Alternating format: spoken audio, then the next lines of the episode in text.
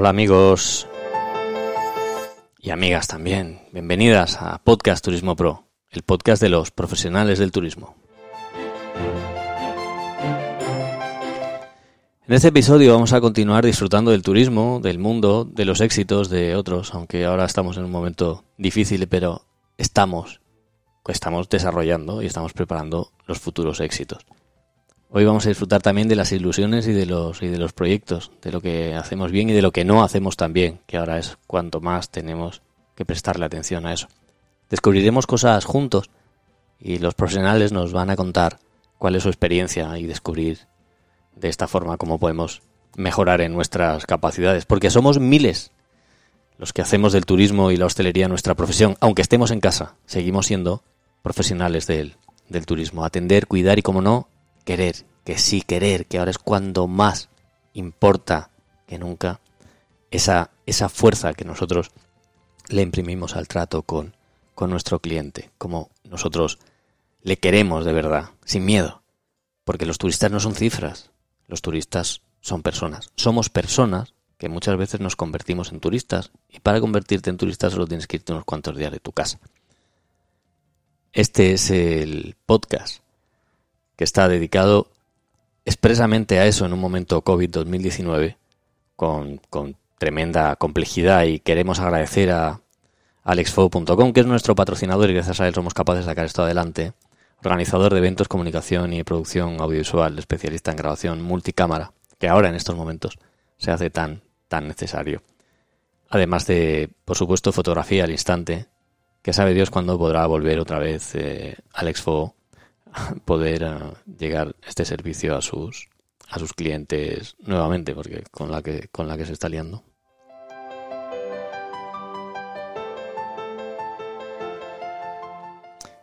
Hoy, bueno, hoy vamos a hablar de, sostenibilidad y vamos a hablar de, de pasado y vamos a hablar de futuro, porque, porque ahora mismo yo creo que es un momento importante en el que nosotros podemos hablar de, de futuro. No sabemos, no sabemos cómo van a ser las cosas. Tampoco sabíamos cuando estábamos planificando que iba que nos iba a arrollar eh, la pandemia, pero eso no significaba que nosotros pues eh, no tuviéramos eh, muchas veces previsiones, porque en los negocios siempre se tienen previsiones por si acaso pasa algo, hay veces que te arriesgas más de la cuenta y te quedas. Pero bueno, en este momento tan difícil, es el mejor momento para, para la creatividad, el mejor momento para poder imaginar con prudencia cómo será el futuro, aprendiendo muchas veces de, otros casos y de otras situaciones que hemos tenido. Coan Consulting es una herramienta que utilizan muchos destinos y empresarios para poder planificar esa creatividad. Y al frente de ella está José María de Juan Alonso, que él es eh, bueno pues un viajero incansable, veteranísimo ya en estas en, estos en estos eh, temas un conocedor profundo de, América Latina, de Europa, por supuesto, y de otras muchísimas, otros muchísimos eh, destinos. José María, bienvenido a Podcast Turismo Pro y muchísimas gracias por dedicarnos eh, tu tiempo en este momento de pandemia. Muy buenos días y muchas, muchas gracias a vosotros. Encantado de, poder charlar contigo en este, en este domingo por la mañana. Bueno, mmm, bueno, Juan. José María de Juan Alonso, ¿quién es? ¿Cuál es eh, tu, trayectoria o tu camino? Aunque te acabo de presentar, pero si tú nos lanzas unos tips, seguro que lo haces bastante mejor que yo. Sí, bueno, es, bastante, es bastante sencillo. Yo ahora trabajo como consultor, como te comentaba antes, eh, he integrado Juan Consulting dentro de, de Horwath Hotels Tourism and Leisure, que es, digamos, una, una multinacional eh, consultora eh, yo me encargo en España de toda la parte que tiene que ver con, con turismo y ocio, destinos, marketing de destinos, sostenibilidad, planificación. Y dentro de ello, de lo que vengo es pues del sector. O sea, yo lo que sí puedo, lo único de lo que podría presumir es que vengo de, del sector desde el principio. He trabajado como, como guía, después de diplomarme en turismo, después dedicándome a temas de dirección de producto en operadores, siempre muy ligado a la naturaleza y aventura en operadores y agencias de, viaje ya desde el año 86, 87 y posteriormente pues empecé con, con la consultoría y la formación. Eso me llevó a, a estar haciendo pues viajes por por todo el mundo, pero muy centrado en América Latina, como, como comentabas, eh, con proyectos de cooperación al desarrollo en turismo y también bastante integrado en la formación. Me tocó dirigir una escuela de, de turismo y negocios en los años en los años 90 eh, un poquito luego pasé por la universidad pero siempre todo lo he hecho digamos paralelamente a mi negocio como, como empresa consultora no es decir como empresario de, de la consultoría y todo ese paso por todos esos estamentos pues yo creo que esos digamos esos trabajos de, de base pues es lo que luego me ha servido para para entender que creo que lo entiendo cómo funciona este negocio ¿no? más o menos sería eso bueno, hay una cosa, hay una cosa importante y es que nos, nos aferramos a o vemos eh, cómo, la gente se está aferrando a un, a un modelo que vamos a repasar si te parece muy brevemente en un modelo, en un momento, eh, el modelo turístico de bueno, un poco de sol y playa o de turismo interior, donde hay cultura, donde hay comida, donde hay que es muy típico en, en nuestro país y que prácticamente eh, bueno, pues es lo que se ha hecho durante, durante un montón de años siendo muy, muy simplista. Eh, ese modelo, ¿cómo, ¿cómo era? ¿Cómo se desarrollaba? ¿Cómo lo, ¿Cómo lo planteabas tú o cómo lo diseñabas tú cuando llegabas a un destino? ¿Qué, qué recursos o cuáles eran los planteamientos que hacías? nosotros precisamente desde Coan y ahora desde, la nueva empresa, desde Forward, pues lo que hemos tratado siempre precisamente es de cambiarlo, porque eh, hemos trabajado para muchos destinos locales y para países también, para rutas eh, transnacionales y luego viene al caso pongo algún ejemplo pero justamente lo que tratábamos de evitar eran los errores que ya veíamos. Por ejemplo en muchos casos en el caso de España una enorme dependencia de lo público. Es decir eso yo creo siempre hemos pensado que era un error cuando el empresario decía yo estoy en mi negocio y de la promoción que se ocupe otro de la calidad que se ocupe otro de la formación que se ocupe otro y todo que lo pague otro y tuvimos años además años muy buenos los años de de la burbuja inmobiliaria, crearon una muy mala costumbre en eso que no nos la hemos quitado encima, es un poco también está pasando la costumbre de, de todo lo que no sea mi negocio de casa para de puertas para adentro, perdón, dice que se ocupe otro, ¿no? Y nosotros hemos luchado mucho siempre por decirle a la gente, digo, mira, bien está que haya ayudas para promoción, bien está que tiene que haber un, un ente que se ocupa de la supervisión de calidad, de seguridad, de servicios generales, pero el que tiene que decidir qué mercados voy a ir, el que tiene que decidir qué marca turística quiero, el que tiene que decidir el modelo, sois vosotros los empresarios. Digo, eso no puede decidir lo otro. Y por desgracia, por, por un lado, por, por esa mala costumbre y por otro lado, por pereza, porque es muy cómodo que, que, se ocupe otro, pues hemos caído en eso. Nosotros hemos luchado mucho siempre contra ese paternalismo, ¿no? Incluso en los proyectos que, que hemos hecho en países en cooperación al desarrollo, que un día me acuerdo que en 2015 me puse a contarlos y me salió que había ido a América Latina más de 80 veces, hice y vuelta, y con ciento y pico de proyectos el día que me dio por hacer estadística, y entonces siempre hemos dicho lo mismo, digo, bien está que aquí haya ahora un dinero de la Comisión Europea, bien está que haya un dinero de, de la cooperación española, pero esto no va a durar siempre y entonces vamos a consolidar producto, vamos a consolidar marca. Entonces, la forma de trabajar siempre ha sido así, o sea, por un lado, y es muy fácil de resumir, muy centrada en la inteligencia de mercado, partir siempre de, un conocimiento del mercado muy profundo, después eh, trabajar mucho en desarrollo de producto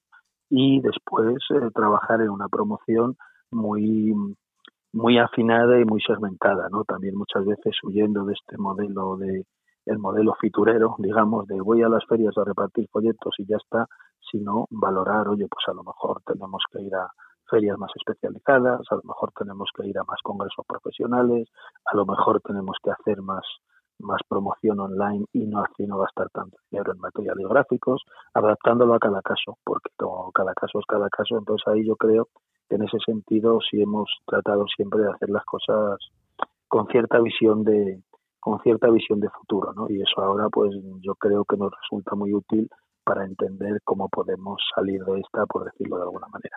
¿Y, y, cómo, cómo luchabais contra aquello de yo llevo 30 años en el sector y soy el que más sé de esto y tú no me pues vas a venir a mí a decir cómo tengo que hacer las cosas?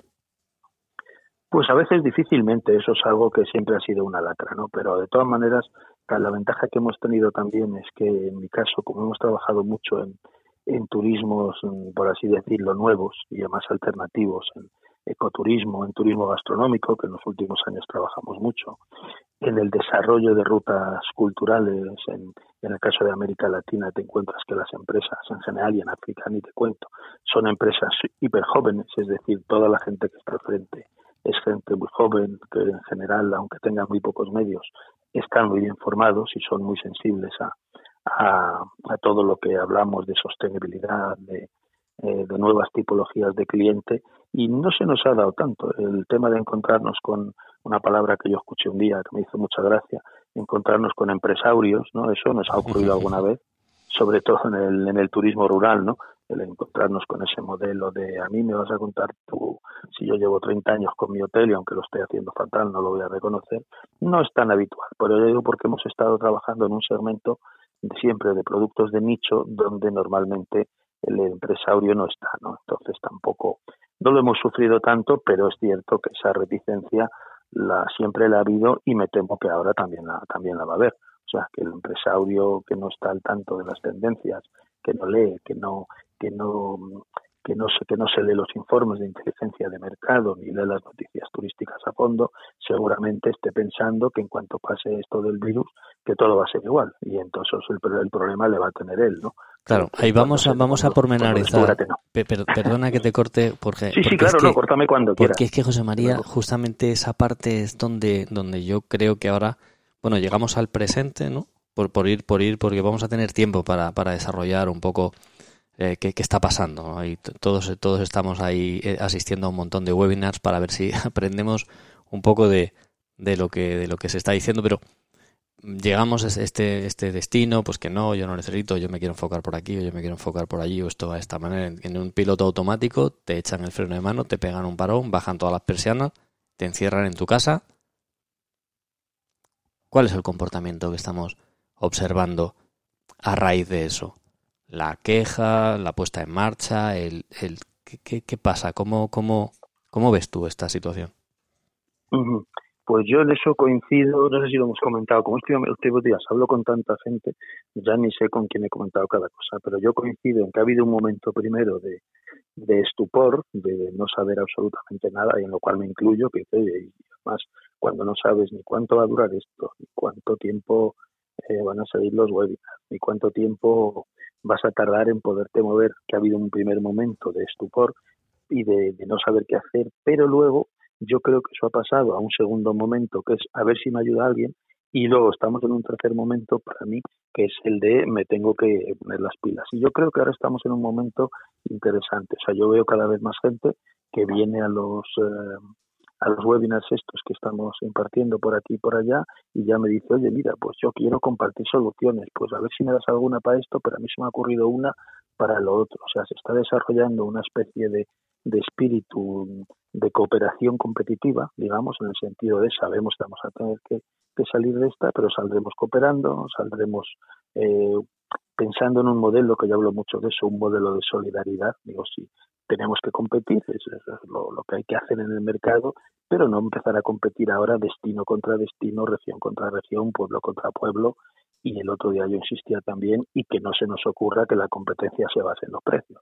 Digo, porque entonces sí que la hemos. Yo estoy insistiendo mucho en los en los eh, talleres que doy en que la competencia se tiene que basar eso en todo lo que ya sabemos de la bioseguridad. Vamos a desarrollar un poco toda esta parte. Todo eso, pero nada más.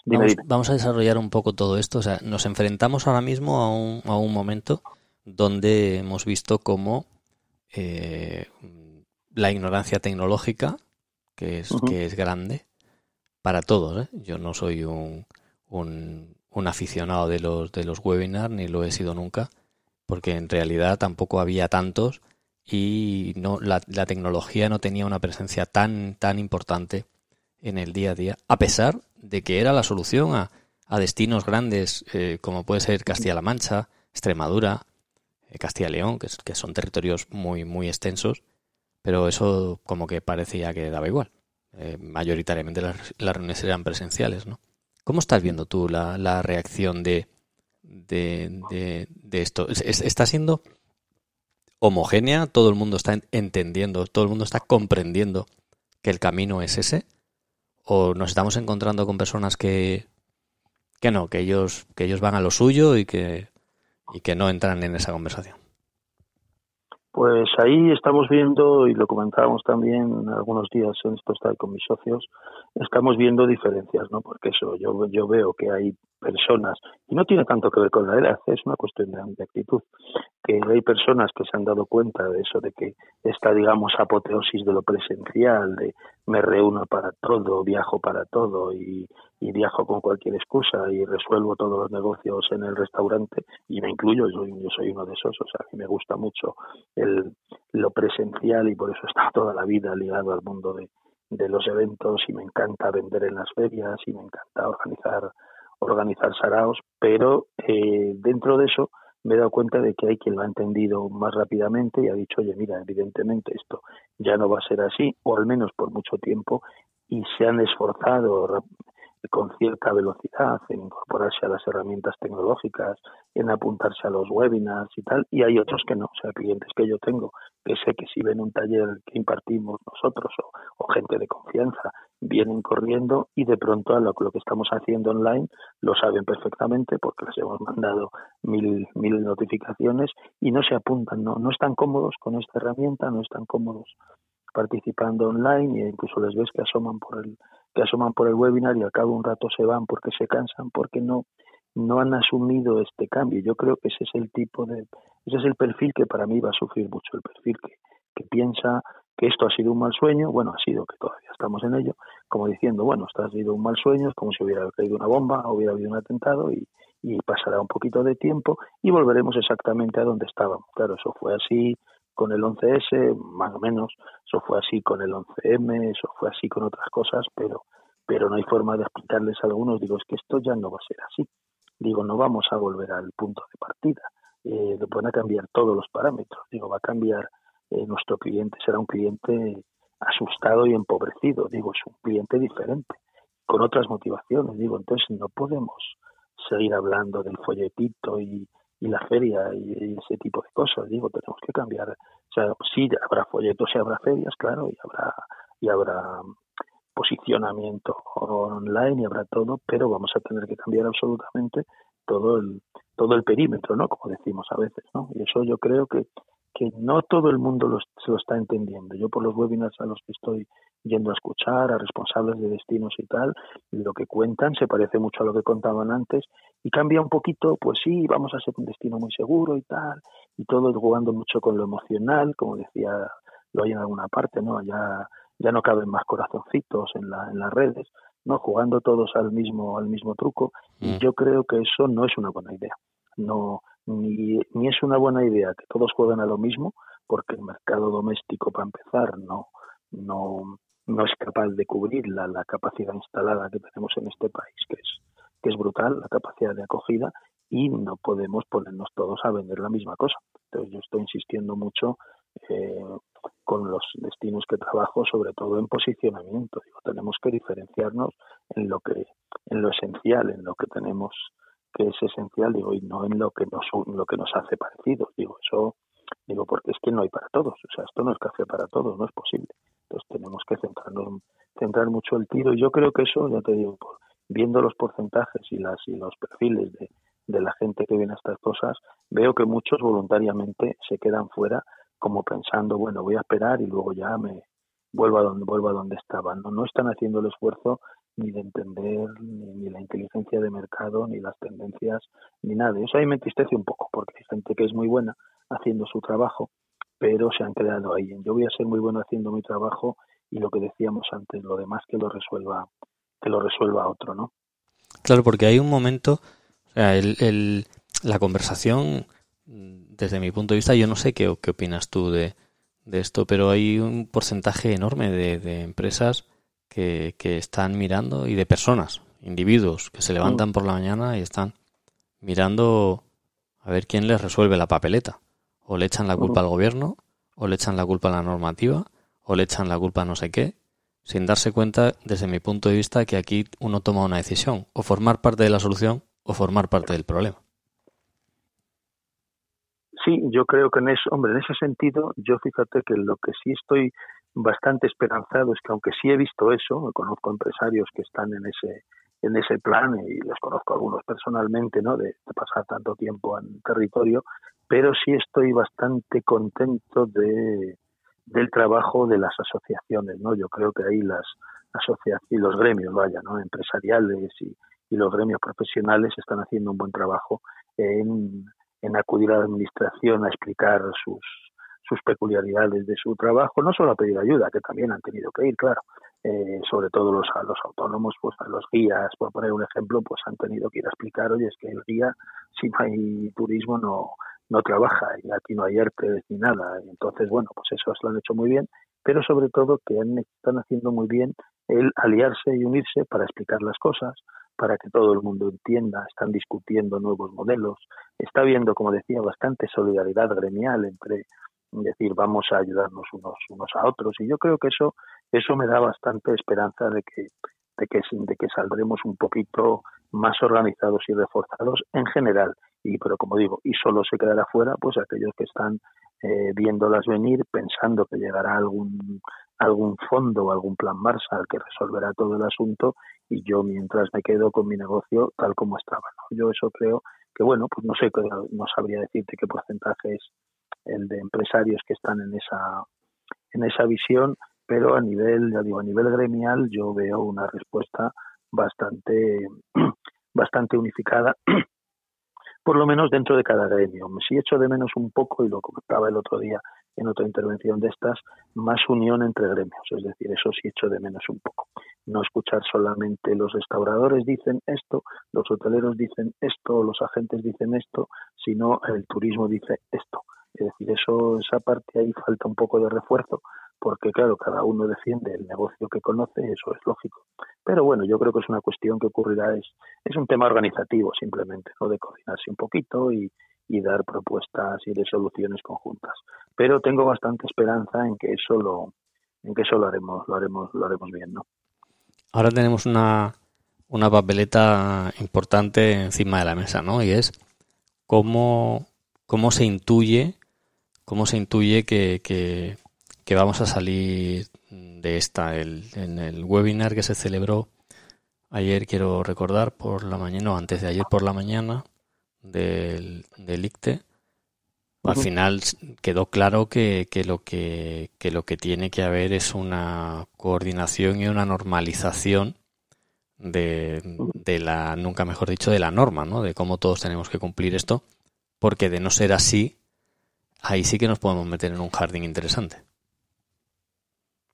Sí, vamos, en ese sentido, eh, y un poco también hablando de estándares, evidentemente yo creo también que hay esa, esa coordinación de gremio, intergremial, ¿no? por llamarla de alguna manera, de la que hablaba, va a tener mucho que ver con esto. Es decir, nosotros estamos en Europa, nos guste o no nos guste, y es uno de esos temas que es así, y yo creo que es muy bueno además que que lo que emane de Europa, cuando seamos capaces a nivel europeo de coordinarnos, va a ser muy bueno esa, digamos, esa homogeneidad, el que yo sepa que si soy un italiano, voy a un restaurante español, voy a tener X garantías y viceversa, ¿no? En el momento que tengamos ese viceversa, como ya teníamos con el, con el espacio Schengen, con el euro, con la normativa de sobre viajes común europea, etcétera, etcétera, yo creo que eso nos puede beneficiar un poco por esa vuelta al vuelta al trabajo, ¿no? Evidentemente, como todo el mundo está diciendo, esto ya es un tópico. Lo primero será lo rural, lo cercano, lo inmediato y tal, evidentemente sí, no queda otra, pero también yo, yo confío mucho en que en breve eh, trabajar con los países vecinos y que puedan venir los franceses y los portugueses y viceversa, yo no creo que sea tan complicado. Es decir, si voy a Extremadura, que si tengo, voy a tener las mismas garantías en Portugal. O sea que a lo mejor ese, ese turismo intraeuropeo, por lo menos el turismo cercano, el turismo de carretera, como está promoviendo Alemania, yo creo que se puede recuperar con cierta inmediatez. El tema de los vuelos llevará un poquito más. Y el tema del tren también puede no llevar tanto porque es una capacidad instalada mucho más rápida de recuperar. Entonces no soy experto en transporte, pero bueno, todo lo que estoy oyendo y hablando estos días con todo el mundo, pues evidentemente es más fácil ¿no? recuperar estos transportes que además coincide que son más sostenibles, es decir, el transporte público por carretera y el transporte público en tren es muy sostenible. Entonces, no es malo que empecemos por ahí y ya vamos con un poquito más de orden recuperando la movilidad aérea, ¿no? También, digo esto por una cosa, si me dejas un segundo, porque ah, también yo creo que, que hay algo que, que, me, preocupa o me, me, fastidia, ¿no? Que es, claro, estamos todos hablando eh, de vamos a empezar por lo nuestro y yo no sé si detrás de eso hay un poco de egoísmo también, no me refiero. O sea, me refiero a que nosotros estamos sufriendo, evidentemente. Yo, yo sufro mucho cuando me pongo a pensar en el negocio de la esquina, el bar de la esquina o el restaurante que acababa de invertir y le cae el coronavirus. Me, me hace sentirme bastante mal cuando lo veo ¿no? a los negocios que tengo cercanos, que algunos encima son de amigos míos porque es que es mi premio, yo, yo trabajo ahí, ¿no? doy cursos a hosteleros y, y hago asesorías a hosteleros. Pero yo creo que no, no debemos perder de vista la globalidad, es decir, que también están sufriendo mucho en los destinos a donde íbamos. Están sufriendo en Ecuador y están sufriendo en Camboya y están sufriendo en, en Tailandia y, y, en África. Y ese sufrimiento, además, no solo está provocando un desastre humanitario que también tenemos aquí, ¿eh? que tampoco aquí está todo tan, tan bonito y tan perfecto, pero además está provocando otros desastres, ¿no? O sea, los, en el momento en que han dejado de ir los visitantes a los parques nacionales de África, los están invadiendo los furtivos. Esos parques sin el turismo no se pueden. O sea, los elefantes y los burros que trabajaban para el turismo en tal país X, de pronto ya al no trabajar, no les, sus dueños no les pueden dar de comer, los están dejando morir de hambre y los abandonan por ahí tirados. Es decir, estamos hablando, ¿sabes? Cuando la gente dice, uy, qué bien, ahora gracias a que no hay turismo, está todo tan limpito y los delfines corretean por, por, por Calabria y tal, digo, sí, sí, eso está muy bien, está muy bien, digo, pero pero no, no, no es todo tan bonito, esto no es Bambi, o sea, están pasando al mismo tiempo cosas terribles a nivel ambiental causadas por la falta de turismo. Entonces yo creo que en ese sentido sí habría que ser un poquito, tener la visión más amplia, no pensar solo con la boina y decir, venga, pues qué bien que vamos a recuperar el turismo en mi territorio y lo demás, si, si, si tarda que le den, ¿no? Yo creo que eso no es así. O sea, yo oigo cosas que me parecen profundamente insolidarias, porque porque yo creo que sí es cierto, es lo inmediato, además es un tema sanitario, tenemos que, hacerlo así, tenemos que empezar así, pero no olvidarnos de que de que el mundo es un, un, un solo hogar, ¿no? Y que no podemos solo acordarnos de, del sufrimiento cercano, también hay que pensar un poquito en, en el lejano y cuando se pueda volver a pensar en eso, ¿no? Será más caro, evidentemente, tarda, mm, tendrá más dificultades, todo lo que sea, ¿no? Pero yo a mí eso, cuando veo esas cosas de qué bien que nos vamos a recuperar nosotros y se menciona el asunto de, del turismo internacional o de, o de los destinos cercanísimos con los que estábamos trabajando, ¿sabes? Todos los días, Marruecos, Túnez, o sea, gente que está una hora y media de avión y no sé, no se habla, digo, como si como si no existieran, ¿no? Como si ahora solo importásemos nosotros. Y yo creo que eso no me parece no me parece bien, te digo la verdad, me parece que, que debe que hay que tener la visión un poquito más un poquito más globalizada, ¿no? Cuando cuando todo esto sucede al final es como que te meten una bolsa de la cabeza, una bolsa así, te tapan los ojos con una bolsa en la cabeza para que nos lo imaginemos y ya no y estás completamente perdido. No, no sabes qué está pasando, no no, no hueles bien, no escuchas bien, no no hay un ruido enorme alrededor y de repente se cierran todas las fronteras, se arma el pitote como se ha armado. Eh, tenemos una cantidad de muertos que, te lo dicen en los números, pero que no es capaz ni de imaginártelo, ¿no? De, del volumen, de lo que eso significa. De... Y cuando empieza a calmarse todo, de repente empiezan a escucharse voces que dicen que esa movilidad no se puede romper porque tienen su segunda residencia en España. ¿no? Nosotros hemos sido mm. un país de segundas residencias. Todo el norte de Europa ha decidido que su sitio más cómodo para estar es España y están demandando, mm, bueno, pues que como vuelven a, a su casa, ¿no? Que tienen el mismo derecho que, que, el resto. ¿Tú crees que eso va a, contribuir y va a forzar a los, a los países distintos entender que la frontera no se puede cerrar eternamente y que efectivamente la movilidad se puede arrancar antes de lo, de lo que imaginábamos por todas estas situaciones que en un primer momento de la bolsa en la cabeza no nos damos cuenta, pero que cuando pasa te das cuenta que, que, dentro de Europa, con ese espacio Schengen, no, no se puede cerrar la frontera tan fácilmente. Yo estoy seguro de que sí, porque además hay una cosa para eso. Primero que lo que decíamos antes, o sea, si me puedo mover a, a Extremadura, ¿qué diferencia hay con ir a Portugal? O si me puedo mover a Lérida, ¿qué diferencia hay con ir a Francia? No, no creo que sea tan complicado una vez que tengamos esas garantías. O sea, si valen para una para un sitio, valen para otro. Si valen para un medio, valen para otro. Eso no es así. No hay no hay un no hay un cambio ¿no? en todo eso. Otra cosa es el transporte aéreo, que es un poquito más complejo. Pero yo que sí creo que va a ocurrir así, en primer lugar, porque ya esto forma parte de nuestro ADN, es decir, dentro de eh, dentro de las necesidades no básicas, eh, una, el turismo se ha convertido ya en una necesidad básica, es decir, mucha gente el turismo y el ocio en una segunda residencia en el sur de España, por decir algo, se ha convertido en algo de lo que, que lleva haciendo 50 años, es decir, no es no es algo nuevo. Y entonces recuperarlo va a haber mucha presión para recuperarlo, pero aparte sobre todo para mí es una cuestión de supervivencia, es decir, si duramos mucho más, el, retroceso técnico, y o sea, la capacidad esa instalada, la, el retroceso en empleo y el retroceso en, en, las, en las estructuras de, de acogida que tenemos nos llevaría a tiempo, nos llevaría niveles de turismo de la posguerra. De la posguerra. Es decir, yo creo que eso no debemos permitirlo, pero para mí es por otra cosa, que es una catástrofe económica. Es decir, pues,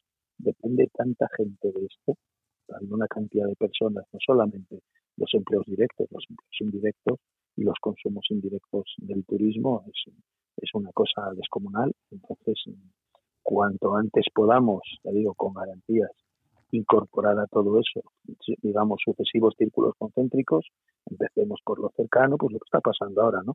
Vamos a empezar a dar paseitos a un kilómetro y luego los podemos hacer a cinco y después podremos ir a un parque con garantías de separación y después podemos ir a una terraza donde no nos mezclemos unos encima de otros. Vamos a hacer las cosas bien, pero yo sí creo que hay que hacerlas pronto porque si no la, la catástrofe a ese nivel humanitario y la pérdida de, de capacidad, ya digo, nos puede hacer retroceder décadas, ¿no? Y yo creo que eso sería una estupidez, digo la verdad. O sea, lo digo como, como lo siento. Fíjate que yo trabajo en turismo sostenible, o sea, no, no me dedico a, a trabajar en, en, otra cosa.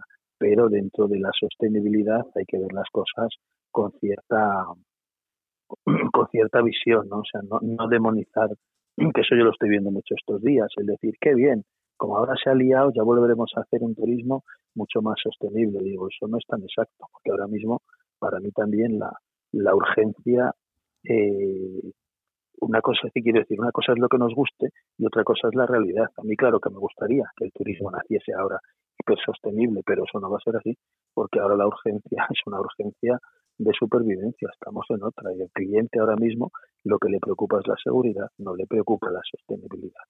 Estamos claro, estamos en otro, estamos en otro momento. Estamos hablando de, una de las cosas, ¿no? Que se que se susurra porque nadie se atreve a, decirlo abierta y claramente. Eh, no competir en precio y yo no solo planteo la no competición en precio, sino que la pregunta que te hago directa es ¿van a subir los precios después del COVID? Pues ahí, hombre, yo sí tengo claro una cosa y es que tendrán que subir los, algunos precios directamente, pues un poco como pasó en la crisis del 2008, no van a poder subir porque si no nadie los podría pagar. Lo que sí creo que va a subir mucho es el tema del transporte aéreo. Eso, eso sí está claro y no tampoco es que haya que darle muchas vueltas en el momento en el que ya tienes que tener tanta separación entre asientos y tantas medidas adicionales de seguridad y tanta desinfección, los precios del transporte aéreo en determinados medios de lujo van a subir mucho, con lo cual yo creo que eso, por lo menos a corto plazo, es la muerte del low cost, eso sí lo veo, ese modelo Ryanair de todos unos encima de otros porque es muy barato. Eh, yo creo que eso ya no va a poder existir durante mucho tiempo hasta que esto no se hasta que no se encuentre una forma de hacerlo pero en cambio a los precios a nivel cercano yo creo que va a pasar una algo parecido a la crisis del 2008 que se adaptan, es decir, no creo en un bajón enorme, pero igual que de pronto, no sé, por decir algo, si yo recuerdo perfectamente, sí que antes de la crisis del 2008, pues si tú ibas a tomar un menú del día por el centro de Madrid, pues costaba 14, por decir algo, pues de pronto con después de la crisis para competir, pues empezaron a 11 y llegaron a 10, pues porque hubo que adaptarse a una reducción en la capacidad adquisitiva de, de ese ciudadano medio, ¿no? Pues yo creo que eso aquí sí ocurrirá, es decir, los beneficios empresariales serán menores porque vamos a tener sobrecostes por todo el asunto de la bioseguridad y de la separación, pero al mismo tiempo vamos a estar con un cliente que, que no tiene la capacidad adquisitiva que tenía antes. Pero eso no quiere decir que no lo tengamos. Yo creo que simplemente habrá un proceso de adaptación y según se vaya recuperando poder adquisitivo y capacidad industrial y todo lo, lo que alimenta el turismo, no, no es algo que me preocupe tanto. Ya digo, lo que sí me preocuparía es que los destinos creyeran, voy a ser el más barato y entonces ahí me llevo el gato al agua, porque claro, ahora es eso, tenemos mucho que llenar y no tanta gente dando, dando vueltas al principio, por lo que decíamos, hay mucho miedo, hay miedo a salir. Entonces, claro, no podemos basar, basarnos en eso. Pero donde, donde sí veo que el, proceso será más lento es en el transporte aéreo porque son demasiados, demasiados condicionantes, ¿no? Y es muy caro, la operativa de un avión es muy cara y si le metes tantos si le metes tantos, tantos, tantas limitaciones, perdón, eh, la cosa se complica un poco. Pero bueno, llegaremos igual, simplemente que vamos a tardar, a tardar más. Pero yo lo que quería decir con lo de antes es que no nos olvidemos, es decir, que no, que no estemos tan pendientes solo de nuestro turismo rural, sino que pensemos que hay más cosas en el mundo y que también eh, también dependen del turismo, ¿no? En países además donde no tienen tantos mecanismos de de colchón social, no tienen tantas capacidades y vamos a tener también que echarles una mandilla en cuanto salgamos de nuestro problema inmediato. Yo lo veo así, vamos. Cuando vemos vemos la información que sale, ¿no? De bueno, al respecto de las mamparas, la verdad es que salen cosas absolutamente incoherentes así de primeras que no nos que no nos imaginamos un bar con una mampara y con una con un ventanuco por donde te ponen las copas. O sea, no yo no quiero ni imaginármelo. Vamos a algo un poco más sencillo. Eh, una habitación de hotel. Su edredón su, su sábana bajera su sábana de arriba su colchón su desinfección diaria costes eh, logística de la, de, la, de la habitación. Ya no me voy a meter en el banquete. La logística de la habitación eso va, va, a requerir en este momento inversión no solo en el en, equipamiento, porque claro, uno tenía un edredón, pero no tiene un edredón para cada día. Volumen, eh, tiempo, hora, horas de limpieza, personal especial. No creo que los productos encarezcan mucho, no me parece a mí que eso vaya a suceder, porque tampoco el COVID se mata con, con algo muy especial. Pero sí es cierto que tienes una logística en torno a, en torno a la propia habitación que, que, por, por, poner un ejemplo, ¿no? Porque siempre un mantel es más fácil de limpiar en un restaurante, pero en una, en una habitación, toda esa logística de desinfección, mm, yo entiendo que tiene que generar un sobrecoste sí o sí. Sí, eh, digamos, yo tampoco soy un experto al detalle en costes hoteleros, eso es lo que hacen mis, mis socios, que son los expertos, pero para mí hay una cosa muy clara, es decir, igual que sí que esto realmente esto ha ocurrido ya antes, es decir, nosotros hemos visto, fíjate cómo era la hostelería de los 80, por poner un ejemplo, que yo viajaba mucho por España, donde veías cualquier, veías unos chamizos, unos cuartuchos infectos donde se dormía y donde se comía, y poquito a poco las normativas fueron obligando que si que si el tema de, de, los, de los riesgos y control de puntos críticos, como se llamaba, y luego los requerimientos sanitarios, y luego llegó y luego las los cosas voluntarias como los sistemas de calidad, etcétera. Los establecimientos han ido aumentando sus, eh, digamos, sus condicionantes operativos por, por cuestiones legales y porque había que adaptarse a, a, lo, que demandaban los nuevos clientes y lo han ido haciendo y no ha pasado nada, es decir, han tenido que aprender cosas nuevas, eh, ante los consultores hemos tenido que aprender sistemas nuevos para trabajar con nuestros clientes y ahora es lo mismo, un poco más, más, intenso, evidentemente, más con mayores costes, pero habrá, pero se adapta, pero digamos que el sector hotelero está tan acostumbrado a adaptarse a cosas nuevas, a condiciones nuevas, a leyes nuevas, que si los incendios, que si los ignífugos. Es que si te pones a dar un repaso, yo, yo me he visto obligado a aprender una cosa nueva cada año, es decir, para solo para podérsela explicar a mis clientes. No es algo que me preocupe. Y eso, lo que sí ocurrirá, claro, es que va a pasar un poco como con el transporte aéreo, es decir, cuánta gente se podía permitir ir a un hotel cada rato hace 40 años, muy poca, pues ahora durante un tiempo estaremos algo parecido. No, no, no podremos eh, consumir turismo con tanta alegría porque va a ser un poquito un poquito más caro y entonces tampoco podremos consumir viajes con tanta alegría viajes eh, digamos en avión o transoceánicos pero pero a mí me perdí decir al principio es decir esto no es no es para toda la vida es simplemente una cuestión de adaptación progresiva y pensemos en la parte buena es decir todo eso genera por un lado eh, por un lado genera que va a haber una pequeña una, una restricción de, de acceso ¿no? a la demanda, pero por otro lado eso genera nuevos materiales, nuevos puestos de trabajo, nuevas necesidades formativas que van a, van a crear, es decir, se desaparecen a lo mejor o se pierden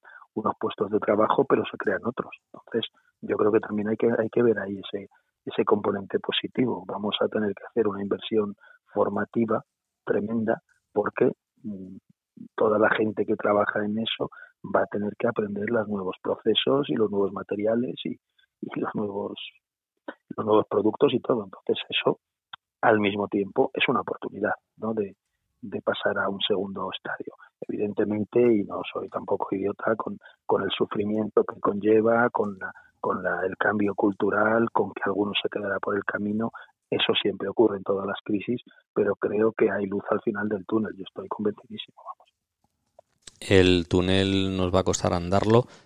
Eh, ¿Cuándo crees? Porque yo lo que estoy leyendo, por, por ahí lo que dicen los profesionales, lo que están los hoteleros, las grandes cadenas, en lo, de lo que están hablando es de focalizarse, ponerse ya a trabajar en ese, en ese plan 2021. Mm, el 2020 lo dan prácticamente por, por perdido por lo que estamos hablando, ¿no? Por la falta de normativa, de personal, de, de, de claridad, de, de, bueno, ¿Cómo, cómo afrontarías tú como, como consultor esta, esta situación? O sea, ¿a, qué, ¿A qué puntos atenderías eh, primero y, dónde te enfocarías eh, en aquello que depende de ti?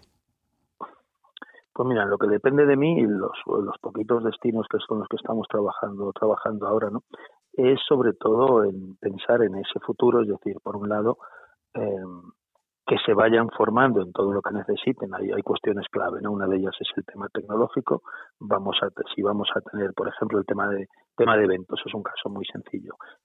Los eventos no van a desaparecer, el mundo más va a seguir ahí, solo que durante un tiempo X, que es lo único que yo no sabía decir, pues habrá unos, unos cuantos eventos online, luego pasaremos a unos cuantos eventos blended, donde por ese tema de costes logísticos y, y una, suma de miedo y costes no será tan fácil montar macroeventos o a lo mejor durante muchísimo tiempo, pero sí podrá ser más fácil tener eventos que tengan un componente presencial más limitadito y un componente online. Yo creo que los eventos, nuestros blended, los eventos combinados van a tener bastante futuro. Entonces, lo primero de todo, y esto vale para cualquier gremio, ¿no? Es irme incorporando a esas herramientas tecnológicas, conocerlas y sugerir a mis clientes que las que las conozcan y que las incorporen, porque ya vienen para quedarse. Aunque luego podamos volver a lo presencial, no va a ser tan intenso como antes y además no va a volver a serlo del todo. Ya ese componente tecnológico se queda. Entonces, yo creo que eso es lo primero. Y lo segundo para mí es el conocimiento del cliente. Para mí todo está ahí. Es decir, yo ya me quejaba siempre ¿no? con, con mis clientes de de nos ponemos a hacer planes, nos ponemos a hacer cosas sin haber hecho antes un estudio previo. Es decir, muchas veces hacíamos eh, campañas, materiales, eh, presencia en ferias, sin haber estudiado bien el mercado, y lo hemos hecho millones de veces porque, porque no, no había esa sensibilidad. Entonces yo les digo, ahora eso sí que ya es inviable. Digo, porque el cliente que tenemos ahora no se parece ni de lejos al anterior. No sabemos sus miedos exactos, no sabemos sus capacidades adquisitivas exactas, no sabemos en qué tipo de grupos van a venir. Sabemos que ya grupos grandes, por lo menos al principio, va a ser más difícil. Creemos más en el turismo de pequeños grupos, de familia extensa, de un cliente de un cliente más más de nicho. Entonces vamos a conocerles, vamos a estudiarles bien y vamos sobre todo a diseñar los productos que esa gente está buscando. Los talleres que estoy dando en estos días tienen mucho que ver con eso, con decir, es, sabemos un poquito de cómo un poquito solo de lo que ese cliente nos pide, vamos a empezar a adaptar nuestros productos y nuestros espacios y por eso te decía que ahí yo veo una gran oportunidad formativa, es decir, todo eso va a implicar que toda esa gente tiene que formarse y eso genera pues eso unas incluso genera unos nuevos puestos de trabajo más cualificados de el que se ocupe de, todo eso entonces yo creo que ahí ahí tenemos un ahí tenemos un, porvenir y yo lo que sí también creo es que no debemos dar por perdido el verano. Vamos ya digo sin ser experto en temas sanitarios sí es yo estoy seguro de que por lo, lo cercano sí se puede recuperar pronto lo que es lo cercano con todas las limitaciones y el sector está trabajando para eso, la hostelería y los gremios turísticos están todos trabajando para que podamos empezar a recuperar lo cercano lo antes posible porque no, no se puede aguantar mucho más, sobre todo el mundo de la hostelería y la restauración eh, no pueden aguantar mucho más. Y entonces yo creo que en ese sentido soy, soy bastante optimista de que pronto volveremos a ver a la gente moviéndose, aunque los veamos ver moviéndose, como dices tú, como marcianos, con muchas mamparas y con muchos y con muchas medidas de seguridad, pero yo estoy seguro de que eso lo vamos a ver antes de lo que pensamos, estoy convencidísimo. Bueno, pues ha sido un placer eh, tenerte en este en este podcast, ha sido muy interesante disfrutar de toda tu experiencia y de, y de, de los planteamientos que nos, que nos has hecho. Eh, José María, porque además no son sencillos, ¿no? O sea, de, denunciar claramente que hay personas que, que quieren mantenerse al margen de la, de la realidad y no comprometerse con lo que está sucediendo, pues, pues no, no, no, no es fácil decirlo. Yo quiero resaltar aquí el valor con el que realmente has afrontado esta, esta entrevista. Muy bien, pues nada, entonces yo te lo agradezco a ti y como Decíamos el otro día en uno de los eventos que tuvimos con el Centro Español de Turismo Responsable que coincidió que el lema de mis dos eh, socios, ¿no? de las, dos agencias de viajes, de Rutas Pangea y de MIN 57, sin haber hablado entre ellos, eh, su lema era volveremos a viajar, ¿no? Pues ahí me hizo mucha gracia eso, porque cada uno por su lado había llegado a lo mismo y, y creo que en ese tenemos que volver a pensar, que con calma, con limitaciones y con, con seguridad, que tenemos que volveremos a viajar. Estoy muy seguro de eso y muchas gracias a ti por el espacio. Gracias, eh, José María. Bueno, oye, que, mira, cada vez que viene alguien al podcast que realmente controla, que son todos, claro, porque si no, no lo invitaríamos, pero que tiene esa visión tan tan curtida, tan tan pegada al terreno, tan realista, ¿no? Tan del, de, tal de la hora, tan del ayer y tan del, y tan del mañana, donde te clarifica, al final te da un poquito de, de, respiro, ¿no? De toda esta, de toda esta situación tan, tan extremadamente compleja. Y al final, pues es que hay, mucho va a depender de, va a depender de nosotros, ¿no? De la actitud que nosotros mantengamos ante, ante esto, como, como ha dicho José María. Habrá nueva formación, habrá nuevas normas, habrá nuevos planteamientos, habrá, pero no se puede, no, no va a terminar la movilidad, las personas ya quieren moverse, las personas quieren compartir. Esto ha sucedido en otros momentos. Eso sí, nos ha dejado un gran, un gran aprendizaje. Ha sido, ha sido muy, muy, muy, muy, muy agradable. Gracias por estar ahí, gracias por haberte quedado hasta el final. Sin ti esto no, no, no, no tendría ningún sentido y no, y no, la verdad es que no me motivaría en nada recibimos de cada podcast, eh, recibimos unos correos, los, muchos de ellos los, los estamos preparando para poder mencionarlos y subirlos a la web, porque ya sabes que si hay un único motivo por el que yo hago este podcast cada semana, es porque te quiero.